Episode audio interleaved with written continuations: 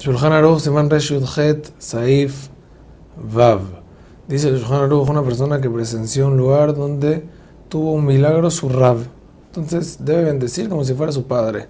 El formato de la verja sería Baruch Hashem, el que no me Olam, Shasale Rabbi, Nes Bamakom. Esta obligación recae solo sobre el alumno y no sobre el hijo del alumno, porque el rabino no es su abuelo. Lo que sí se considera su padre es porque es famoso lo que dice la Gemara, que el papá de uno lo trae a este mundo y el rabino de uno lo lleva a lo papá, entonces es como si fuera su papá.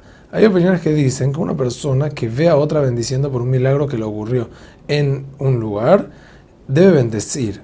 Según estas opiniones, la verdad se diría también en lapsos de 30 días, como estudiamos, y el formato sería Baruch Hashem, lo que no Sheasa Nes la Adam Azze, que le hizo un milagro a esta persona o sería Shasa Lejanes, que te hizo a ti un milagro. Al se bendice por otra persona sin mención del nombre de Hashem, porque en verdad es un majloquete de los poskim, y no mencionamos el nombre de Hashem por esta veraja de milagros, cuando no es de uno mismo.